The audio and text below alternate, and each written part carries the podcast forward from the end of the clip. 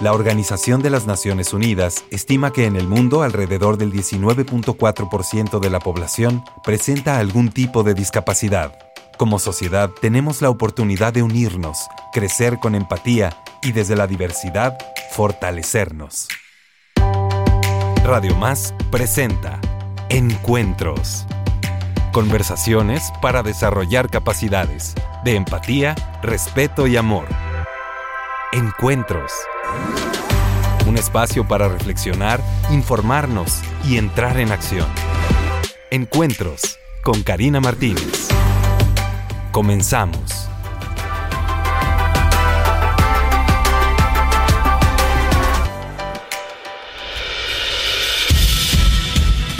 Hola, hola, muy buenos días. Feliz inicio de semana, queridas amigas, amigos, amigues. Me da muchísimo gusto tener la oportunidad de arrancar una nueva semana a su lado juntos, creciendo, aportando como comunidad. Me da muchísimo gusto de verdad que este día tenemos la oportunidad de traer a la mesa, al espacio, al ambiente, un tema muy, pero muy importante.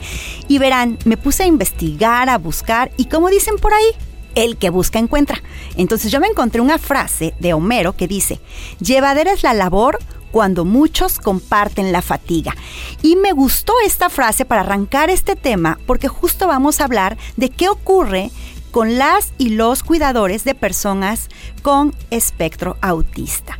Y para esto, bueno, pues me hice acompañar de una invitada de lujo. Ella es una maestra que está haciendo su tesis doctoral y no, no, no, una belleza de mujer. Ahorita ya ustedes la van a conocer a través de su voz. Ella es la maestra Lisbeth Vázquez Rocha, a quien le doy la bienvenida. Muchas gracias, muchas gracias por invitarme a tu programa. No, pues yo encantadísima. ¿Y qué te parece si escuchamos algunos testimonios que tenemos? Que bueno, nuestro bellísimo, amadísimo, queridísimo y fantástico productor Bruno nos hizo favor de conseguir.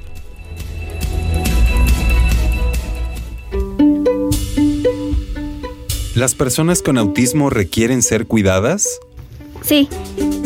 ¿La persona que cuida requiere de algún conocimiento especial? Sí, porque si no, no lo podría cuidar.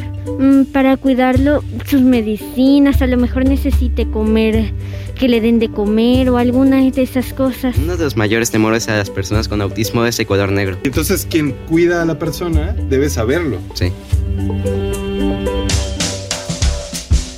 Sin paternalismo ni sobreprotección. Mejor con información, confianza y amor. Encuentros por Radio Más. Pues bien, aquí tenemos los comentarios, las aportaciones de nuestras amigas y amigos de la chicharra, a quienes les agradecemos, por supuesto, se sumen con sus comentarios. Y bueno, ya escuchábamos, me encantó la voz de una pequeñita que justo nos decía, pues sí, quien va a cuidar necesita saber cómo cuidar. Así es, mira, es importante porque nosotros como como personas que cuidamos, a las personas que cuidas, identificamos dos tipos de cuidadores. El cuidador primario formal, que es aquel médico que te atiende en el, hospital o en el centro de apoyo, eh, que tiene una capacitación previa y que es el que se encarga de tu cuidado y de tu salud, y el cuidador informal, que es aquella persona que está en la familia, que no recibe capacitación previa, que entra como cuidador después de un diagnóstico, después de un accidente, después de algún evento, y que tiene que asumir esta tarea e irse formando en el camino. Entonces, esta persona también necesita cuidarse y aparte tal cual como lo mencionó la pequeña, eh, de una manera muy acertada, necesita formarse en, en, aquello que va a dar el cuidado. En la función del cuidador realmente es una función que muchas veces es estresante porque se, se, se une a muchas tareas que ya se realizan dentro del hogar culturalmente el cuidado se le ha asignado esta tarea a la mujer. Y entonces esta mujer pues tiene, aparte de que hacerse cargo de la casa, de las labores del hogar, que cuidar a una persona. Y muchas veces no es una persona, es una o dos. Un hijo con una, con una este, característica especial, los demás hijos, y a veces, muchos de los casos, tienden tienen que tener que cuidar a, a sus padres también. Entonces es una labor que la somete a un estrés intenso en muchas de las ocasiones.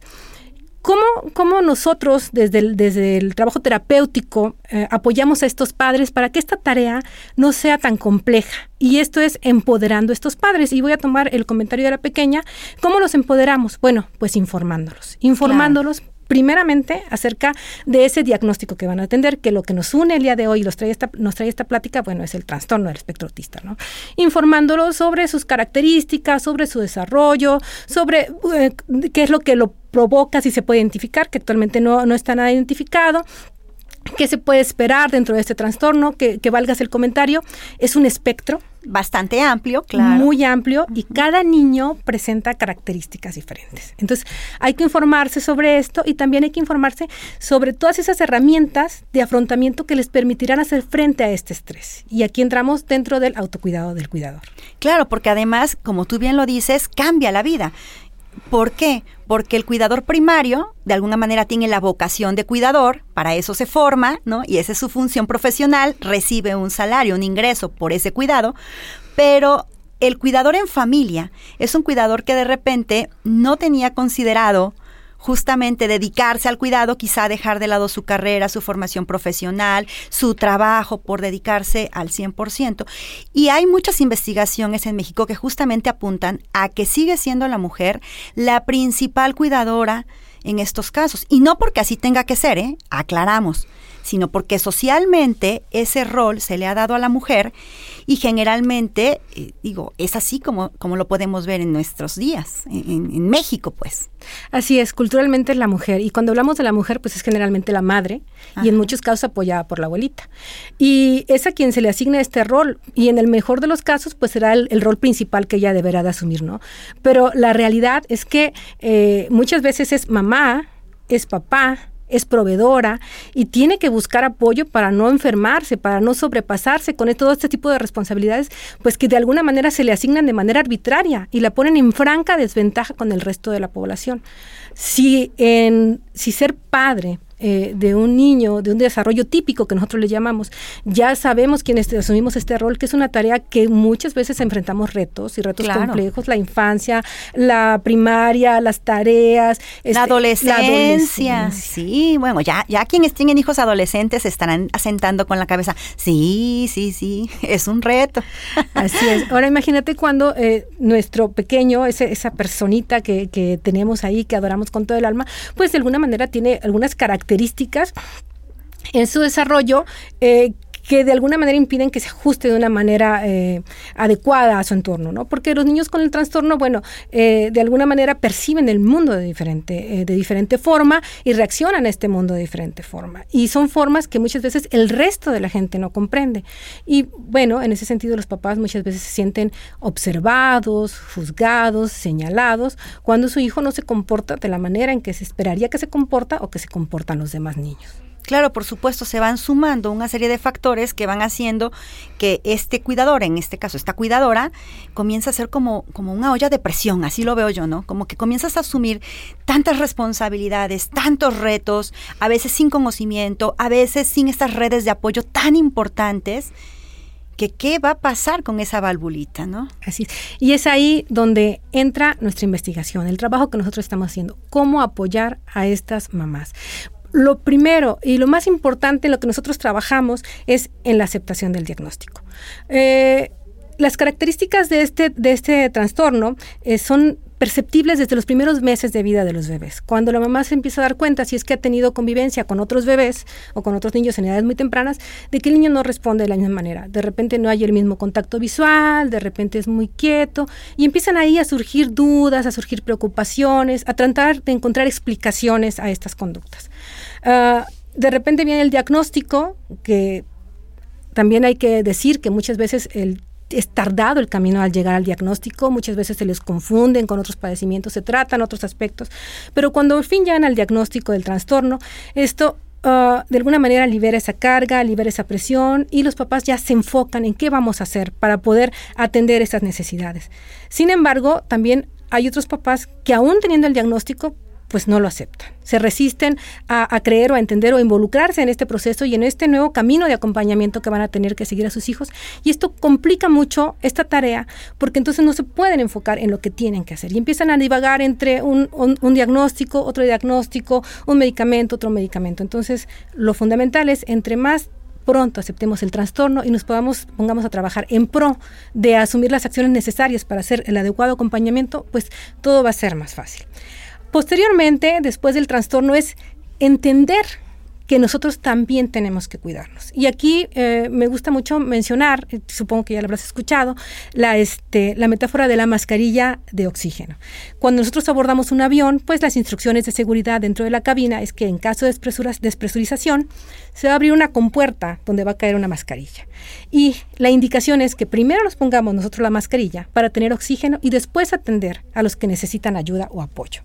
Y esto aplica 100% a los papás cuidadores. Si el papá está bien, si el papá se atiende, si el papá cuida de su salud física y su salud mental, va a poder proporcionar esos cuidados adecuados y un acompañamiento adecuado a esa persona que depende de él. Em, si por el contrario el papá se somete a este estrés, este, va a empezar a tener manifestaciones eh, fisiológicas y emocionales con respecto a esto. Va a haber una pérdida de, de memoria, este, un estrés, impresionante que definitivamente va a tener un impacto en nuestro hijo, hija, la persona que está siendo cuidada, ¿no? Porque efectivamente perciben nuestras emociones, perciben y es más, nuestro trato puede cambiar, ¿no? Es diferente el trato que ofrecemos a una persona cuando nos encontramos relajadas, tranquilas, optimistas, a cuando nos encontramos sometidas a una carga impresionante de factores externos que, de alguna manera sentimos nos están presionando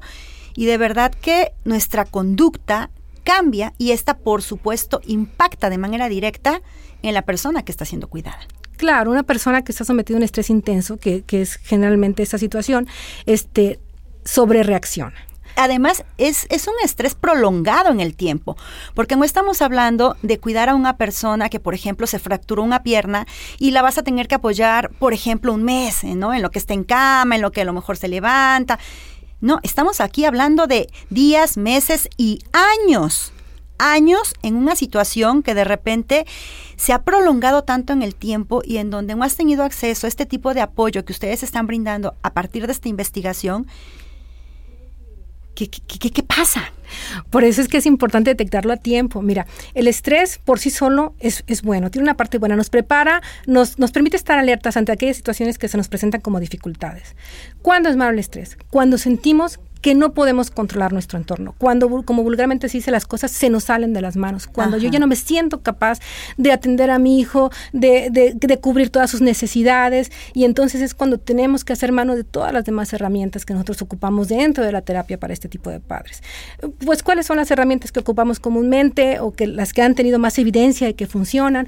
Pues eh, técnicas de relajación, respiración profunda, relajación muscular, técnicas de resolución de problemas, que es un entrenamiento que se hace para que los papás puedan enfocarse en un problema en particular y plantearse a sí mismos las soluciones de este problema y poder eh, actuar de una manera enfocada ante una determinada circunstancia. Este, ¿Qué otra? Eh, la reestructuración cognitiva, por ejemplo. Y esto en términos más sencillos, una parte de esa, de esa reestructuración cognitiva es alejarse de pensamientos que nos dañan. Y uno de los pensamientos que son más recurrentes en este tipo de situaciones y que nos dañan es el debiera ser o él debería ser. Muchas veces como papás... La culpa, la, culpa. qué barbaridad. Así es, pero fíjate, el debiera ser muchas veces como papá. Volteamos y vemos a los demás niños y decimos, es que mi hijo ya debiera estar en cuarto de primaria. Y es el debiera, ¿no? Y es que mi hijo debería estar jugando con esos otros niños, porque todos los niños están jugando y por qué mi hijo no convive con los demás niños. Y es otra vez el debiera, ¿no? Y es que mi hijo ya debería de estar este, ordenando sus cosas solo, por ejemplo, ¿no? O, o, estudiando solo, yendo al baño solo. Y es el debiera, el que constantemente nos está señalando y nos está... Eh, metiendo en ese bucle de pensamientos de donde nos salimos. Cuando logramos dejar de lado el debiera y nos enfocamos en el es, en ver a, esa, a personita, ese niño como es, lo que va desarrollando, lo que va logrando, nos permite alejarnos un poco de ese estrés y conectarnos más con nuestro yo interior y con el yo del niño y empezar a actuar desde el amor, reconociendo a ese, a ese pequeño como una persona que tiene su propia forma de percibir el mundo, su propia forma de relacionarse con él y también este la atención que le podemos poner y cómo celebrar cada uno de esos logros. Claro, eso que dices es sumamente importante. ¿Qué te parece si escuchamos otros testimonios que tenemos y regresamos con esto que está de verdad bien interesante? ¿La persona que cuida requiere de algún conocimiento especial? Sí. ¿Por qué? Pues para, o sea, por ejemplo, si le pasa algo, tiene que saber lo que le está pasando para no preocuparse o preocupar a la persona con discapacidad. Yo creo que depende del nivel también, por ejemplo, si es autismo, hay personas que tienen un nivel más grave que el otro, ¿no? Entonces, por ejemplo, si hay, cierto punto de todavía pueden socializar, es como pues que los papás sigan las recomendaciones de los doctores les den, ¿no? Pero si es un punto más alto que si tengan alguien con más cuidado o que tomen ciertos cursos para ver, ¿no? O es tener eh, contactos de emergencia siempre a la mano. Sin paternalismo ni sobreprotección. Mejor con información, confianza y amor. Encuentros. Por Radio Más. Pues qué tal, ¿cómo ves los comentarios que, esta mañana nos comparten? Y además, de que nos compartas tu opinión de lo que nos comparten, me gustaría que retomemos esta parte de reconocer los avances que se van teniendo como, una, como un puntito especial, un puntito de apoyo para salir adelante. Sí, bueno, retomando el tema anterior, es, es importantísimo esto, de centrarnos en en el niño en sí, en el menor que, que, está dentro del espectro. Ver qué características tiene, cuáles son sus habilidades, potencializar estas habilidades, este el cuidado desde el amor, más que desde más que desde la aspiración o desde la sobreprotección o desde el desde o desde el debiera. Así es. O desde me tocó. Así es. No. Y, parece increíble, pero en nuestra experiencia, cuando cambiamos este enfoque y, llegamos a los cuidados desde el amor, el desarrollo del niño es incluso más rápido y se logran más cosas que cuando empezamos desde el, desde el debiera. Acaba la presión y empieza el verdadero apoyo, y empieza el verdadero acompañamiento, y empieza el verdadero involucramiento. Este. Bueno, y este tema se liga con los comentarios que nos acaban de hacer. El último comentario, la jovencita, efectivamente ella tocó un punto fundamental que es el buscar redes de apoyo. Ese es otro de los pasos que nosotros señalamos como imprescindibles. Muchas veces, dado, las, a las características y al comportamiento del menor, los padres tienden a aislarse, este, hay una situación cultural donde los papás son señalados, donde algunos de los comportamientos de los niños han sido asociados eh, más antes, cuando este trastorno era tan visible, con una mala crianza. Así es. Este, los, los, de repente el niño empieza a hacer movimientos o empieza a hacer sonidos y una, una, mirada de desdén de quien está sentado al lado, una mueca, afecta y vulnera de una manera eh, trascendente a los papás de estos niños. Qué padre, me encanta que digas una mueca, porque de repente hay personas que dicen, pero si yo no dije nada. Sí, tú no dijiste nada, pero ¿cómo volteaste a verlo con esos ojos de inquisidora? ¿No? ¿Y cómo impacta en la familia y en la persona una mirada de desdén? Mira, en realidad digo que los vulnera, o sea, los hace sentir culpables, los hace sentir fuera de lugar, culpables por la situación que está viviendo, culpables por estar en ese lugar, en ese momento, importunando a los demás, cuando en realidad cada persona tiene tanto derecho de estar en ese sitio como los demás. Claro. Entonces, en la medida en que nosotros hagamos visibles estas características, hagamos conciencia de que en realidad es una forma distinta de ver el mundo, no, no te quiero molestar, no, no es que yo quiera hacer, eh, alterar el orden en este lugar, simplemente yo percibo como persona con todo el mundo de diferente manera y me relaciono con él de diferente manera, pero tengo tanto derecho de hacerlo como tú. Y entonces hay necesidad, en el mínimo de los casos, de respeto y en el mejor de los casos de empatía. Y ya si nos vamos a, si alguien quiere hacer mucho más, de apoyo, de involucrarnos en este proceso. Para, para involucrarnos en el apoyo de las personas con TEA y de sus cuidadores, no hay que ser eh, una persona que tenga un familiar en situación de dependencia. Simplemente hay que, hay que querer hacerlo, hay que querer informarse, hay que querer involucrarse para poder apoyar y acompañar a estas personas en este proceso. Y bueno, regresamos a los grupos de apoyo. Eh, la siguiente recomendación es, si ya tengo mi diagnóstico, si ya tengo mi hijo, busca un grupo por pares. No te aísles. En, las mismas instituciones generalmente hay grupos de papás que se reúnen para contar con sus, eh, propias experiencias, qué es lo que han hecho. El, espectro es muy amplio, algunos resolverán un tipo de dificultades, otros otras, pero de todo se pueden aprender y también se puede apoyar. Eh, gran parte del ejercicio que hacemos, por ejemplo, es en este grupo de pares, algunos, algunos papás ya han recorrido un camino y han hecho un acompañamiento más prolongado y ellos pueden tener datos que nos pueden servir. Pero habrá algunos que apenas estén integrando, que estén iniciando este proceso y parece mentira, pero en el esfuerzo que un papá hace de acompañar al otro, aclara y apoya las dudas del otro y aclara y, apoya las dudas de sí mismo. Entonces, tanto en el dar como en el recibir hay un proceso de cambio que nos ayuda a fortalecernos en, este, en esta tarea, en esta ardua tarea de, de acompañar a nuestro hijo en ese desarrollo que tiene.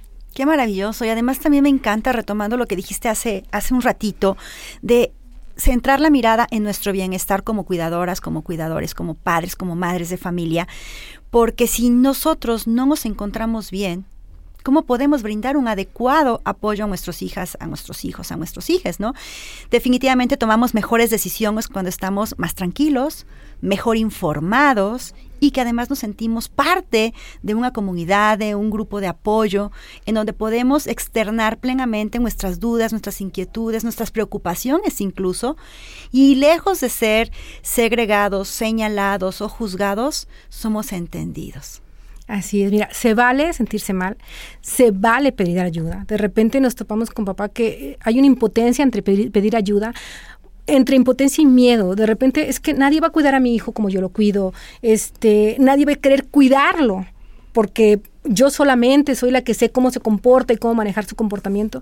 Y, hay que romper esos esquemas mentales, hay que perder ese miedo a pedir ayuda, atrevernos a pedir ayuda, tanto a instituciones como a familiares. Hay que hacer un trabajo de conciencia. Eh, de repente es quizás triste no sea la palabra más adecuada, pero refleja ver cómo dentro de la misma familia de repente se segrega a la persona con discapacidad y a sus familiares, ¿no? Entonces, hacer un acercamiento, pedir ayuda, explicar, mire, esto es lo que está pasando, así lo estamos llevando, este, pueden ustedes integrarse de esta manera, necesitamos su apoyo en este sentido. ¿Sabes qué?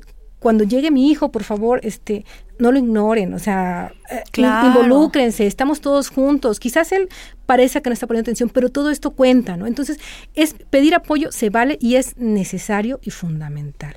Y cuando empezamos a trabajar, por ejemplo, con mamás, que son las cuidadoras principales, algunas de las preguntas que les hacemos al inicio es, ¿qué era lo que tenías planeado con tu vida?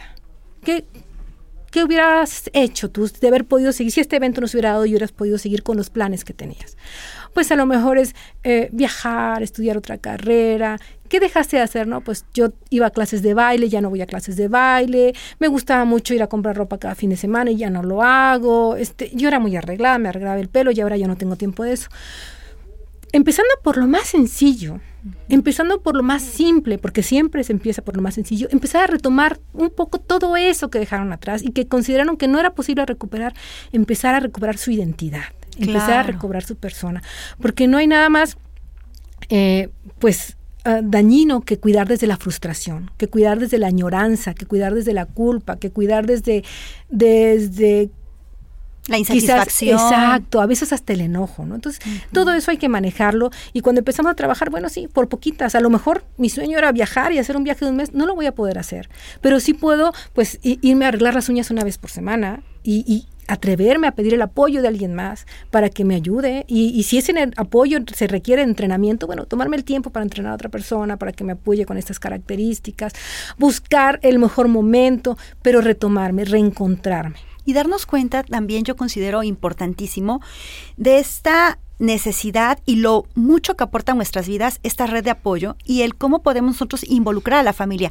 Porque ahorita mencionabas, por ejemplo, igual yo soñaba con viajar y ya no voy a poder viajar hey, no voy a poder viajar si soy la única persona que está a cargo del cuidado, pero si mi familia está involucrada y compartimos este rol y asumimos con amor esta oportunidad de vida que tenemos para crecer como familia, por supuesto que puedo viajar, ¿no? Entonces es también darnos chance de confiar en el otro, hace rato decías, por ejemplo, esta muy, muy repetitiva frase que he escuchado, ¿no? Que dicen, es que nadie va a cuidar a mi hijo como yo lo cuido. ¿No? Entonces, darnos chance en confiar en el otro, en confiar en su buena voluntad, en sus capacidades. Y bueno, la verdad es que este tema, ay, está buenísimo, pero ya me están diciendo, mi chava, hermosa, el tiempo se te terminó. Así es que creo que quedamos ah. pendientes para otro programa, ¿cómo ves? Sí, encantada, encantada. Muchísimas gracias por este espacio.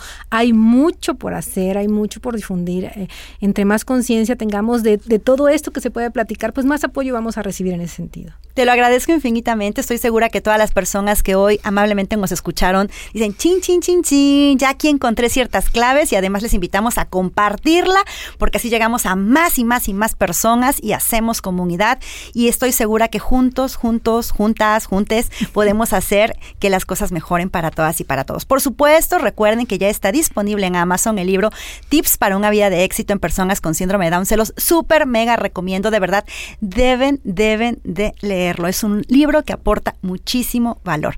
Así es que bueno, y se los dejo de tarea y recuerden que les deseo lo mejor, lo mejor del mundo y que nos escuchamos la próxima semana. Hasta pronto. Les tengo una notición, amigas y amigos. El próximo 2 y 3 de marzo, aquí en Jalapa, en el Hotel HD, tendremos el Congreso Internacional Nuevas Perspectivas en Síndrome de Down. Te invito a que participes. Mayor información a través de las redes sociales de IMIDI Jalapa. Ahí está toda la información. ¿Y qué crees? Promociones especiales durante el mes de enero. Infórmate, corre, asegura tu lugar. Ahí nos vemos. Congreso Internacional Nuevas perspectivas en síndrome de Down. Radio Más presentó Encuentros. Conversaciones para desarrollar capacidades de empatía, respeto y amor. Les esperamos la próxima semana.